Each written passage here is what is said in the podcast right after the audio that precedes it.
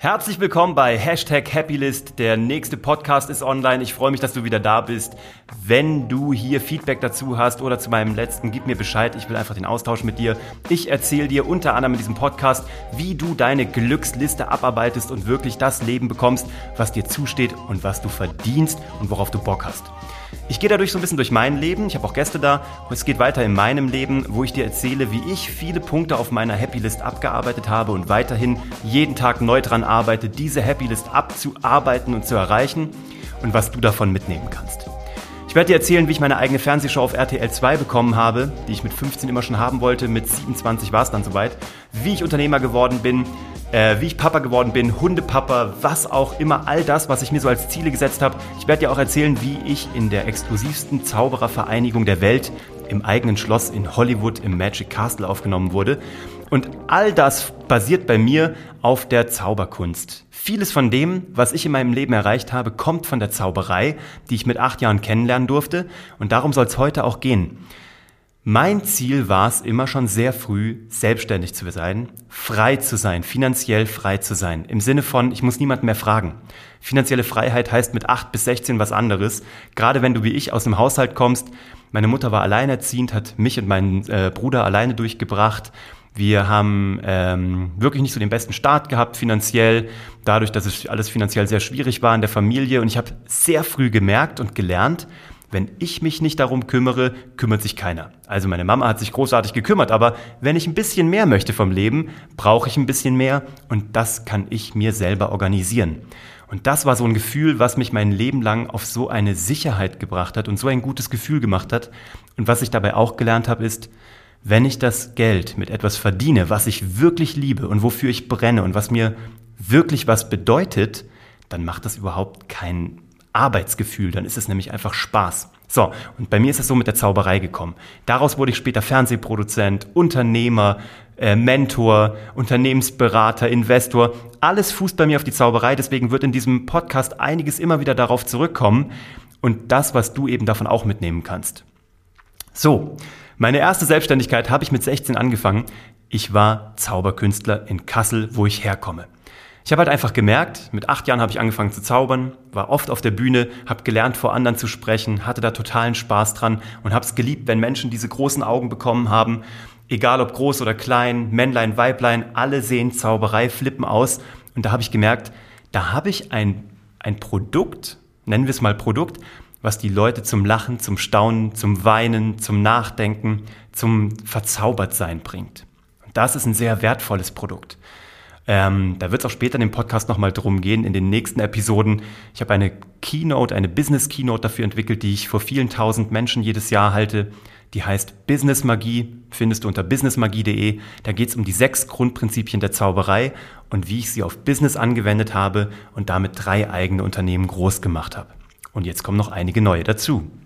So, ich war also Zauberkünstler mit 16, klassisch Kindergeburtstage, Altenheime, äh, Erwachsenengeburtstage, Jubiläen, was auch immer, was dazugehört, äh, Stadtfeste, überall, wo das war, war ich auch und bin aufgetreten.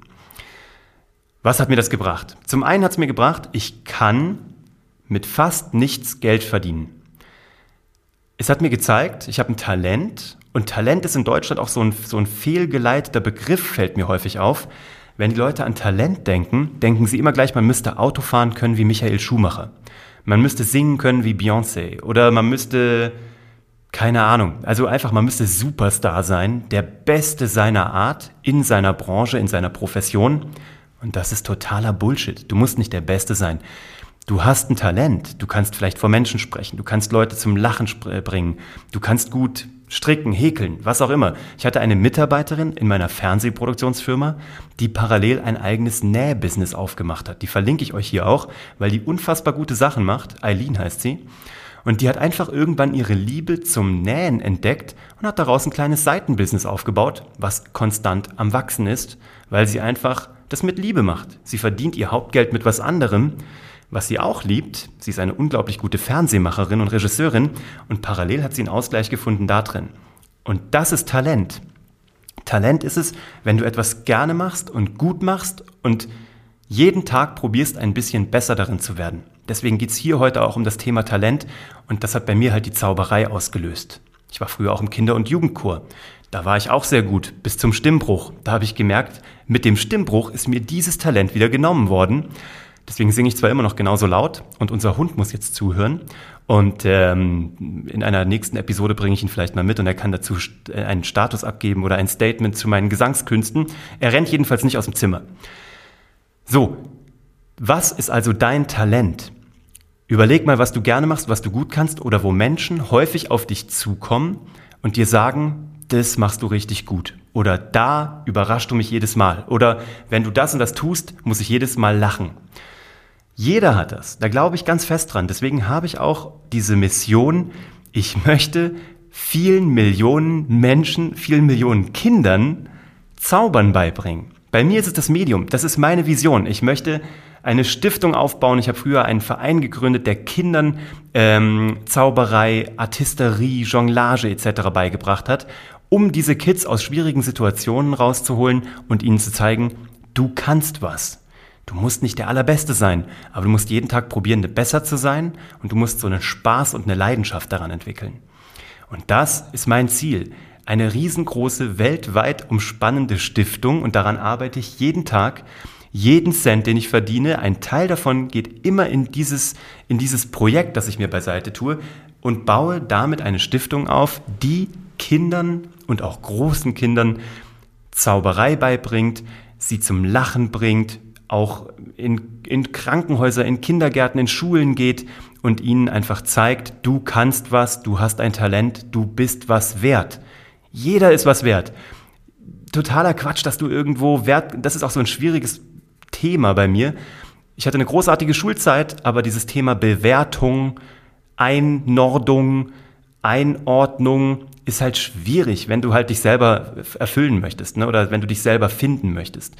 Von daher, ich glaube, derzeit gibt es kein besseres Schulsystem als das, was wir haben, aber es ist auf gar keinen Fall ideal. Umso wichtiger ist es für mich oder war es für mich auch als Kind, gezeigt zu bekommen von großartigen Menschen, die mir das beigebracht haben, dass ich was kann, dass ich ein Talent habe, dass ich etwas sprichwörtlich herzaubern kann. Aus dem Nichts kann ich Unterhaltung zaubern, kann Menschen zum Lachen bringen. So. Und das ist meine Mission, dafür bin ich angetreten.